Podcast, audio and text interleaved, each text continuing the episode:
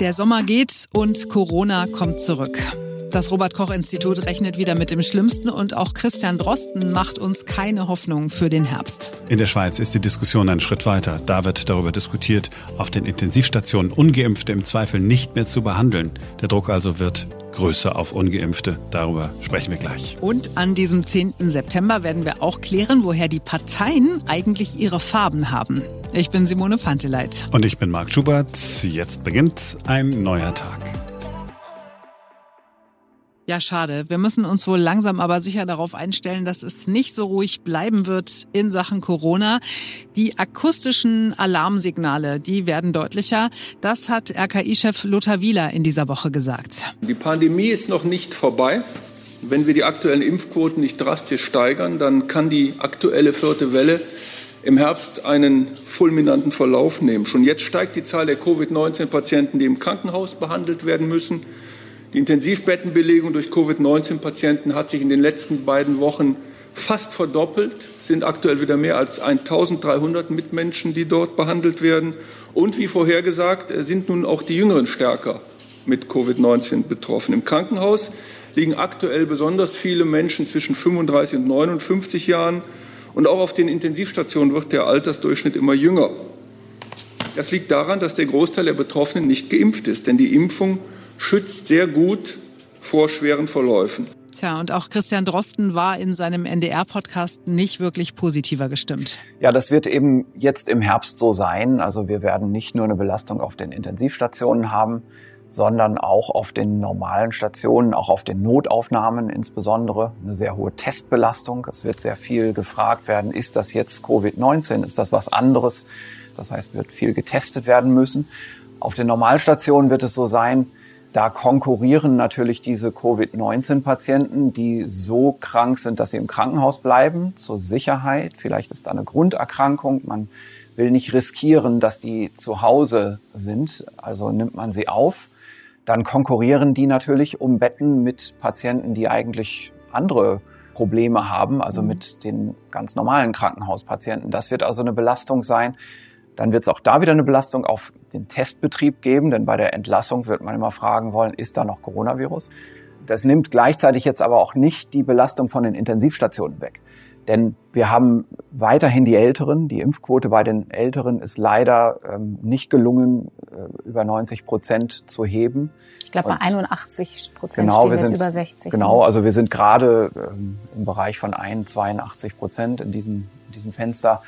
Das sagt natürlich, dass wir auch wieder eine starke Belastung mit älteren Patienten auf Intensivstationen kriegen. Wir haben gleichzeitig wegen der wahrscheinlich dann ansteigenden Inzidenz auch bei den Jüngeren dieses Problem. Die Jüngeren sind nun aber bekannterweise auf der Intensivstation auch besonders lange. Die halten dieses, diesen Kampf auch länger durch. Und das bringt natürlich eine langfristige Belastung der Intensivbetten. Deswegen bin ich nicht optimistisch für die Situation in den Krankenhäusern. Tja, das kommt einem irgendwie bekannt vor, oder? Genauso war es im vergangenen Jahr. Der Sommer war entspannt, dann sind die Zahlen erst langsam gestiegen und dann sind sie auf einmal drastisch gestiegen. Dabei war doch der Plan, dass in diesem Jahr alles anders und viel, viel besser sein sollte. Dass wir nach einem super Sommer einen entspannten Herbst und einen schönen, entspannten Winter bekommen. Die Impfungen sollten uns helfen. Aber es haben sich halt immer noch nicht genügend Menschen impfen lassen. Wir sind jetzt so bei 62 Prozent Impfquote und wir müssen nicht weit schauen, um zu sehen, was uns in den nächsten Wochen und Monaten bevorstehen könnte. Wir gucken in die Schweiz.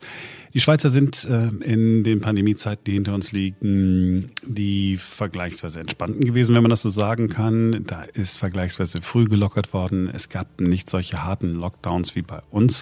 Trotzdem waren die Zahlen dort immer sehr niedrig.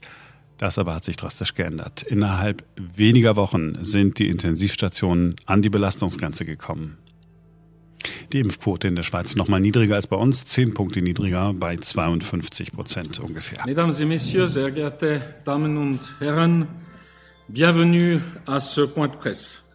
In dieser Woche jedenfalls hat es eine Pressekonferenz im Kanton Bern gegeben. Wir gucken ganz bewusst dahin. Die Schweizer Behörden sind wirklich völlig unverdächtig, in irgendeiner Form zu früh Alarm zu schlagen.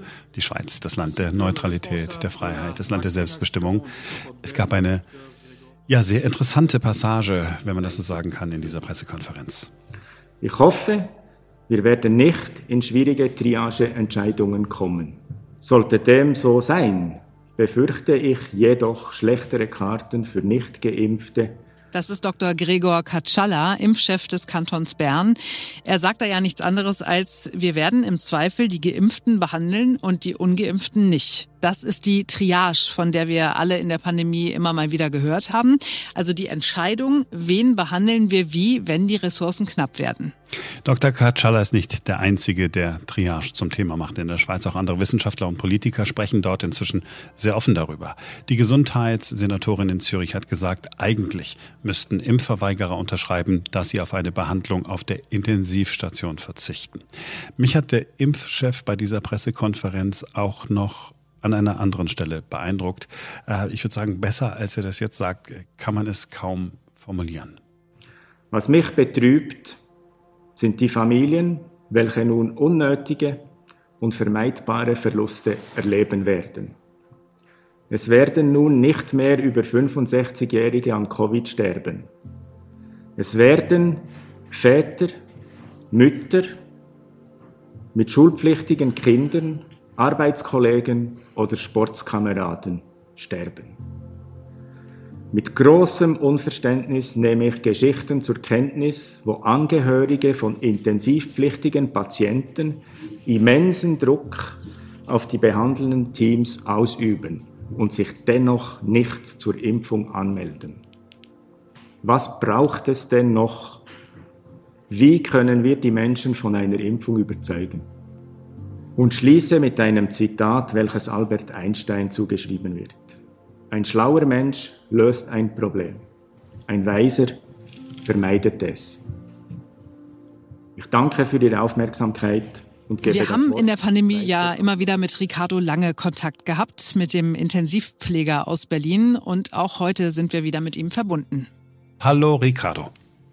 Hi, wie geht's? Schön, dass ich dabei sein darf. Ach, uns geht's gut. Uns geht's ja immer gut. Viel wichtiger ist, wie geht's dir eigentlich? Ja, mir geht's sofern auch gut, ne? also körperlich gesund, aber ich muss sagen, bin immer noch ein bisschen kaputt, weil die Pandemie hat natürlich nicht nur bei den Patienten und Patientinnen Spuren hinterlassen, sondern natürlich auch bei uns Pflegekräften. Und ja, für viele war Corona im Sommer natürlich kein Thema mehr. Auch für uns war es kein Thema mehr. Leider ähm, haben sich nicht nur die Zahlen in den Medien erhöht, also man spricht ja mittlerweile schon wieder von steigenden Inzidenzzahlen, mhm. sondern ich habe jetzt auch die Woche schon meine ersten Covid-Patienten wieder auf der Station zu liegen gehabt. Okay, und was waren das für Leute? Ja, es waren junge Leute. Ja, der eine war Mitte 20 und der andere Ende 30 beide ungeimpft, weil die Frage wird hm. jetzt kommen.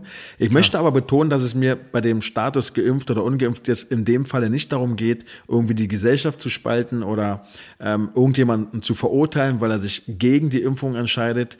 Ähm, das Tragische finde ich einfach in diesem Fall ist, dass der Ältere, also der Ende 30-Jährige, sich nicht hat impfen lassen, weil er Angst vor einer Unfruchtbarkeit hat.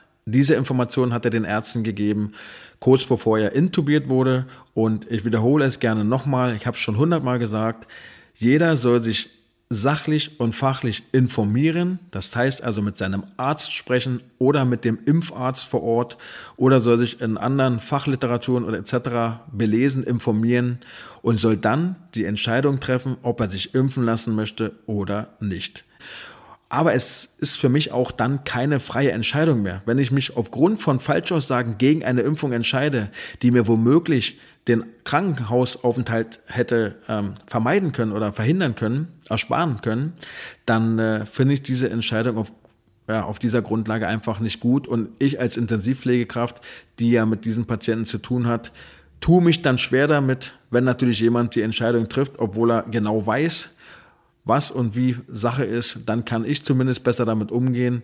Somit ähm, war es mir einfach wichtig, diesen Fakt zu nennen. Aber nochmal, es geht nicht darum, irgendwie Werbung für die Impfung zu machen. Und nein, ich werde doch nicht von Merkel bezahlt, sondern es ist einfach meine Beobachtung, die ich mache und die kann man weder schön noch schlecht drehen. Es ist, wie es ist. Ich hoffe, dass es äh, Ausnahmesituationen bleiben, aber leider bestätigen mir viele Kollegen und Kollegen diesen Sachverhalt, dass eben ja die größte Anzahl der Covid-Patienten eben jünger als sonst ist und zum, ja, zum größten Teil, wie gesagt, auch ungeimpft. Ja, du bist irgendwie noch so relativ nett. Ich, ich ganz ehrlich habe überhaupt kein Verständnis dafür. Also wer sich die Informationen irgendwo im Internet holt und um das nochmal ganz klar zu sagen, es gibt keinen einzigen, keinen einzigen Beleg dafür, dass man durch die Impfung unfruchtbar werden könnte. Period. Punkt. Ende. Aus. Gibt's nicht. Wenn Menschen tatsächlich hingehen und diesen Schwachmaten im Internet vertrauen, ich, ich zweifle am Verstand der Leute. Ich bin ja so weit für sagen, pass mal auf. Wenn ihr zu blöde seid, dann müssen wir euch jetzt zwingen. Dann impfen wir euch jetzt, ob ihr wollt oder nicht. Ähm, ich habe in meiner Laufbahn als Intensivpfleger schon Vergewaltiger äh, betreut, Kinderschänder betreut, Mörder betreut, Autobahnraser betreut, die aufgrund von ja, blöden Verhalten oder eben Alkohol andere gefährdet oder zu Tode gebracht haben. Und es steht mir einfach nicht zu, über Menschen zu urteilen. Ja, das ist das eine. Und zum anderen bin ich auch der Meinung, dass die Regierung mit dem Thema Impfen viele Fehler gemacht hat. Denn ich kann überhaupt nicht nachvollziehen, dass man zum Beispiel ähm, ja, die Impfung mit einer Bratwurst gleichsetzt. Jetzt werden ja viele sagen, ja, Hauptsache geimpft, aber ich bin einfach der Meinung, dass es eine ethische Sache ist, dass Ach so, man. du meinst die Nummer, dass man äh, sagt, okay, ähm, man kriegt eine Bratwurst dazu, wenn man geimpft wird. Ja, genau. Ah, ne? ja. Also es verharmlost ja die Impfung, weil ich bin der Meinung, ich muss mich impfen lassen oder ich lasse mich impfen, weil ich von der Impfung zum einen überzeugt bin und mich und meine Gesundheit schützen will oder eben auch die meiner Familie und der Angehörigen. Ähm, dann hätte ich mir lieber gewünscht, dass man sagt, okay, jeder, der sich impfen lässt, kriegt zum Beispiel einen Monat im Fitnessstudio irgendwelche gesunden Sachen. Aber ich finde es halt einfach, ja, ich finde den Umgang einfach generell in der Bevölkerung mit diesem Thema ein bisschen schwierig, weil auf der einen Seite gibt es welche, die fordern eine Impfpflicht für alle, auf der anderen Seite gibt es Menschen, wenn man auch das Thema Impfen nur anspricht, dann ist man sofort jemand, der von Merkel bezahlt ist oder Teil einer Big Pharma Industrie. Ja, du bist ja viel bei Social Media unterwegs. Du kriegst das natürlich auch immer ab, ne? Ja, klar. Aber wir müssen einfach sachlicher mit dem Thema umgehen und ähm, ja, die Impfung sehen, als was es ist. Und ich bin wirklich davon überzeugt, dass jeder, der zu einem Medikament greift, zu einer Impfung greift, auch so aufgeklärt sein sollte, dass er die Medikamentengabe, die Impfung versteht und auch dazu steht, diese zu bekommen. Ja, also ich finde es halt einfach blöd, wenn man, egal in welche Richtung, da irgendwie äh, andere manipuliert oder, oder unter Druck setzt, denn Oder Druck zwingt, erzeugt. so wie ich das gerne hätte. Ich bin, Ja, genau. ich bin ja für Zwang. Also na, na, gut, okay, du bist der bessere Mensch, äh, muss ich ganz ehrlich sagen. Nö, ich, ich, ich, Doch, ich maße mir okay. einfach nicht an, Menschen äh, zu verurteilen. Also es steht mir einfach nicht zu, äh, genauso wie ich niemanden verurteile, der jetzt Alkohol trinkt. Natürlich kann man das nicht miteinander vergleichen. Jemand, der Alkohol, äh, Alkoholiker ist, gefährdet natürlich nicht seine äh, Mitmenschen. Aber trotzdem, ich versuche immer sachlich an die Sache ranzugehen und urteilen und verurteilen sollen andere, nicht ich. Und ich bin auch kein, äh, ich sag mal, Rechtsexperte, der jetzt irgendwie einschätzen könnte, was rechtlich in Ordnung ist und was nicht. Deswegen halte ich mich aus solchen Debatten eigentlich immer raus. Ja, wie ich schon sagte, du bist äh, der bessere Mensch. Ich habe mich nicht raus. Ich versuche auch immer sachlich zu bleiben und dann gelingt mir das ungefähr anderthalb Minuten und dann entgleitet es mir. Weil du gerade äh, Herrn Wieler angesprochen hast vom RKI. Ähm, er malt ja ein sehr düsteres Bild, äh, was den Herbst angeht. Ja, es ist also wieder dramatisch, drastisch, Überlastung der Intensivstationen. Wenn du äh, sowas hörst, äh, wird dir dann Angst und Bange oder sagst du, ich habe eh damit gerechnet? Also mir rollen sich ja immer die Fußnägel nach oben, wenn man befürchtet, dass die Intensivstationen überlastet werden. Denn ich wiederhole auch das gerne nochmal. Die Intensivstationen waren vor Corona überlastet, sind während der Corona-Pandemie noch mehr überlastet gewesen und sind auch jetzt noch überlastet, weil einfach das Personal fehlt. Also ob Corona oder nicht, die Intensivstationen sind einfach überlastet. Und deswegen bringt es mich auch auf die Palme. Also mir tut jetzt die Wortwahl echt leid, aber so ist es leider. Wenn Herr Spahn da steht und sagt, wir waren zu keinem Zeitpunkt überlastet in den Krankenhäusern, dann weiß ich einfach, dass dieser Mensch sich nicht mit der Pflege, mit den Problemen auseinandersetzt und auseinandersetzen wird. Das ist das Erste. Und zum anderen muss man ganz klar sagen, ich hoffe, dass natürlich, dass es nicht passiert, aber wir haben eine ganz andere Ausgangssituation als letztes Jahr. Denn letztes Jahr, soweit ich mich erinnere, hatten wir zu diesem Zeitpunkt noch gar keine Covid-Patienten groß. Also die liegen dieses Mal ein bisschen früher da. Und ähm, wenn ich mich an letztes Jahr erinnere und jetzt einen Vergleich ziehen sollte, ähm, ging es ja letztes Jahr auch so langsam los. Das war, glaube ich, so Ende September, Anfang Oktober. Ja, kommt hin. und dann ging es Schlag auf Schlag und dann waren die Intensivstationen noch voller, als sie eh schon sind. In, in der Schweiz sind die Zahlen, Schweiz war ja so ein Beispiel dafür, ne, wie man relativ früh locker hat und etwas lockerer mit dem Thema umgeht, als, als wir hier das in Lockdown-Zeiten getan haben. Dort sind die Zahlen, die Covid-Zahlen in den vergangenen Wochen drastisch gestiegen. Und jetzt gibt es äh, schon eine erste Diskussion über Triage und zwar mit folgendem, äh, folgendem Dreh. Da hat der Gesundheitsdirektor von Bern, äh, Schneck heißt der Mann, äh, gesagt, okay, äh, Triage müssen wir anwenden, wenn wir zu viele Patienten hier haben. Also wenn wir nicht mehr genügend zum Beispiel Beatmungsgeräte haben. Er hat dann wörtlich gesagt, die Ärzte werden dann zuerst jene behandeln, die die besten Chancen haben zu überleben. Also wie man so eine Triage dann offensichtlich macht. Und hat dann gesagt, und das dürften eher die Geimpften sein. Das ist ja dann schon, muss man schon mal schlucken, ne? Also zu dem Thema Triage möchte ich auch mal was loswerden, denn Triage wird immer in Bezug auf Corona genannt, aber auch hier kann ich sagen, dass Triage bedeutet ja nicht immer gleich, dass man auswählt, wer lebt und wer sterben wird, sondern es findet Triage alltäglich statt, so wie in der Rettungsstelle. Ne, dort wird auch geguckt, hat jemand jetzt einen gebrochenen Finger oder kommt jemand mit einem Schlaganfall. Dann wird natürlich derjenige mit dem Schlaganfall zuerst behandelt. Und auch auf den Intensivstationen ist eine gewisse Form der Triage gang und gäbe, denn die Intensivstationen voll sind. Und wir haben jetzt zum Beispiel einen Schlaganfall, der schon zwei, drei Wochen liegt, der ist jetzt stabil. Ähm, ist zwar immer noch so, dass er an einen Monitor angeschlossen werden muss, aber hat sich stabilisiert und jetzt brauchen wir das Bett, weil ein schwerer Verkehrsunfall kommt. Dann wird auch eine Triage betrieben und dann wird dieser Patient eben auf eine Überwachungsstation verlegt, obwohl er vielleicht noch ein, zwei Tage Intensivstation hätte vertragen können. Aber um das Bett zu schaffen, kommt eben dann ähm, die Verlegung und der Unfall oder beziehungsweise der verunfallte Patient dann zu uns auf die Station. Also Triage äh, ist außerhalb von Corona schon immer so ein bisschen ja, Normalität, sage ich jetzt mal. Ich denke bei Triage immer direkt an so äh, Weltkrieg, Hospital, ja. äh, irgendwo so ein Feldhospital oder wie heißt es, so ein Feldlazarett, so. Und äh, dann sagt jemand, okay, der überlebt, der überlebt nicht. Aber wenn hier so ein, äh, ein, ein Gesundheitsdirektor einer mitteleuropäischen Stadt sagt, okay, äh, wir werden dann mal gucken, ob wir nicht nur die behandeln, die die äh, guten Chancen haben, Klammer auf die Geimpften und die Ungeimpften, also die, die in Anführungsstrichen selber schuld sind, das ist dann schon ein bisschen hart, ne? Ja, ähm, also zum einen kann man es gar nicht so pauschalisieren und ich kann mir auch nicht vorstellen, wie man das gegeneinander aufwiegen will, weil ähm, Corona ist eine unberechenbare Krankheit und ich habe es oft erlebt, dass Menschen so stabil zu sein schienen und dass man sich erstmal keine Sorgen gemacht hat und dachte, ja, der schafft schon. Diese Menschen sind letztendlich gestorben. Und dann gab es auf der anderen Seite Patienten, wo man dachte, das schafft der niemals. Das sind heute äh, zumindest Menschen, die die Intensivstation Leben verlassen haben.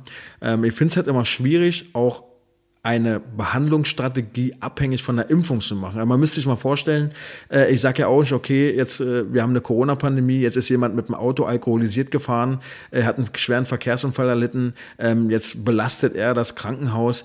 Äh, da kann ich ja auch nicht sagen, okay, selber schuld und tschüss, du wirst hier nicht behandelt, sondern es werden nur Menschen behandelt, die schuldlos auf die Intensivstation gekommen sind. Nochmal, ich finde einfach, egal welche Herkunft der Mensch hat, also aus welchem Land er kommt, egal welche Religion ein Mensch hat, egal welche Radikalisierung der Mensch hat, also selbst Rechtsradikale, Linksradikale, Hooligans, auch was auch immer, also jeder, der in irgendeine Richtung äh, extrem ist, egal welche Lebenseinstellung ein Mensch hat, jeder Mensch hat das Recht auf eine medizinische Behandlung und jeder hat das Recht auf Menschenwürde. Und mir als Krankenpfleger, aber auch einem Arzt steht nicht zu, diese Rechte abzusprechen und ähm, wie gesagt, nochmal, da müssen äh, Gerichte und Verfassungsrechte entscheiden, was, wie, wo äh, in Form der Impfung erlaubt sein wird oder nicht. Aber im Krankenhaus muss jeder Mensch gleich behandelt werden. Dafür stehe ich auch. Und ähm, ja, natürlich muss man dann äh, im Ernstfall gucken, äh, welcher Mensch jetzt die größte Chance hat. Ganz klar. Das sollte aber nicht abhängig davon sein, wer geimpft oder ungeimpft ist. Und wie gesagt, auch nicht welche Herkunft hat. Aber diese Szenarien sehe ich noch nicht und ich hoffe, dass das auch nie eintreffen wird. Die zweite, dritte Welle war schon hart und äh, das haben wir auch geschafft. Die Politik sollte sich lieber langsam mal angewöhnen oder darum kümmern, dass wir keinen Personalmangel mehr haben. Man sollte die ganzen Privatisierungen der Häuser abschaffen, ja, also dass wieder in öffentliche Hand kommt die Häuser, dass der Mensch nicht mehr die eine Art von Ware ist, sondern dass wieder Gesundheit im Vordergrund steht. Da haben wir genug zu tun. Dann, ähm, wenn wir damit fertig sind, können wir solche Debatten gerne nochmal ansprechen. Wie ein Politiker. Ich habe nach was ganz anderem gefragt und hinten hast du deine Botschaft rübergebracht. Das war völlig in Ordnung. Warum denn nicht? So, und äh, wo wir bei Botschaften sind. Ähm, äh, an diesem Freitag erscheint die, was ist das, in, zwischen 10. und 11. Folge deines Podcasts Aufwachraum ähm, heißt der, wer äh, noch nicht zugehört hat. Heute, genau, also während ihr diesen Podcast hört, ist die neue äh, Episode Aufwachraum auch schon da. Äh, macht Spaß, das Podcasten? Ja, also ähm, ist für mich einfach eine Möglichkeit, mir meine Gäste quasi selbst aussuchen zu können und somit auch die Themen. Natürlich haben die Themen immer irgendwie in Form mit Gesundheit zu tun, mhm. aber äh, mich stört halt an den Medien immer, dass man immer nicht so genau, also du merkst ja selber, ich rede sehr, sehr gerne und sehr, sehr viel. Ja, ja. Ne? Und äh, das meisten, die meisten Medienformate ein bisschen zu lang, deswegen wird man da immer so ein bisschen ähm, eingegrenzt. Und in meinem Aufwachraum kann ich halt Dinge ansprechen, die mir auf dem Herzen liegen. Und das äh, sind ja eine ganze Menge. Dinge, die falsch laufen, Dinge, die vielleicht sogar gut laufen. Ich kann mit allen Menschen sprechen, die irgendwie mit dem Gesundheitssystem, mit Corona oder mit der Politik zu tun haben. Es waren ja auch schon Gäste dabei wie Sarah Wagenknecht und äh, Hendrik Streeck. Und es ist einfach mal angenehm, ganz locker und offen mit Menschen sprechen zu können, die vielleicht mal eine andere Sicht der Dinge haben oder in der heutigen Podcast-Folge, wie du angesprochen hast, der heute erscheinen wird, wo es einfach darum geht, dass in einer Berufsgruppe, in einem Gesundheitszweig, nämlich der Altenpflege, zum einen das Personal total unterbezahlt wird, wo Menschen stundenlang in ihren Ausscheidungen liegen, weil es einfach kein Personal gibt und es trotzdem möglich ist, dass Firmen sich da Millionen rausziehen. Jeder, der gerne mehr hören will, der schaltet einfach ein. Aber das sind halt die Dinge, die ich dann ansprechen kann und so lange ja, kaputt kauen kann, ähm, bis jeder die Informationen daraus zieht, die er gerne hätte. Ja, ähm, äh, spannende Folge, auch diese wieder. Ich habe ja äh, alle gehört, wir arbeiten ja äh, zusammen äh, bei, genau. bei, bei, diesem Podcast. Äh, macht mir viel Freude. Ich äh, freue mich, dass du sozusagen auch in unserer Podcast-Welt bist und du so viel Spaß daran hast und man hört das ja dann auch. Und was ich auch ähm, cool finde, ist, ähm, und manchmal denke ich, ach, da will ich, das hätte noch gerne mehr gehört, wenn du sozusagen einfach auf die Woche zurückblickst als, ja, als der, der Mensch, der du ja im Hauptberuf immer noch bist, ne, als Intensivpfleger und man so ein bisschen Einblicke in deinen Arbeitsalltag äh, bekommt. Ähm, ist wirklich spannend. Äh, wenn ihr es noch nicht getan habt, äh, abonniert äh, Ricardos Podcast, der heißt Aufwachraum. Ricardo. Herzlich willkommen. Ja, Ricardo, danke, ja. dass du dir äh, Zeit äh, auch für uns heute früh genommen hast. Und Sehr gerne. Ähm, ich wünsche dir ein entspanntes Wochenende. Ja. Wir sind ja immer in Kontakt. Und, Auf jeden ähm, Fall. Ja, hoffen wir mal, dass die äh, nächsten Wochen und Monate schön entspannt sind und dass du, wenn du von deinem Arbeitsalltag redest, dass du nicht die allerschlimmsten Geschichten äh, erzählen musst. Ja, und ich wünsche auch deinen Hörer und Hörerinnen ähm, einen guten Start in den Tag. Bleibt alle gesund, passt auf euch auf und wir sehen uns im Aufwachraum. Die meisten Menschen haben Blau als Lieblingsfarbe. Etwa 40 Prozent sagen, wenn man sie danach fragt, oh nee, Blau ist schon am schönsten. Dann kommt lange nichts. Dann kommen Menschen, die sagen Rot, etwa 19 Prozent und Grün sagen 18 Prozent. Heißt also, wenn man jetzt Werbung für sich machen wollen würde, könnte man etwas mit der Farbe Blau machen. Aber irgendwie hat sich das in der Parteienlandschaft nicht so richtig durchgesetzt. Es gab mal die Blaue Partei für ganz kurze Zeit. Die Ex-AfD-Frau Frauke Petri hatte die gegründet.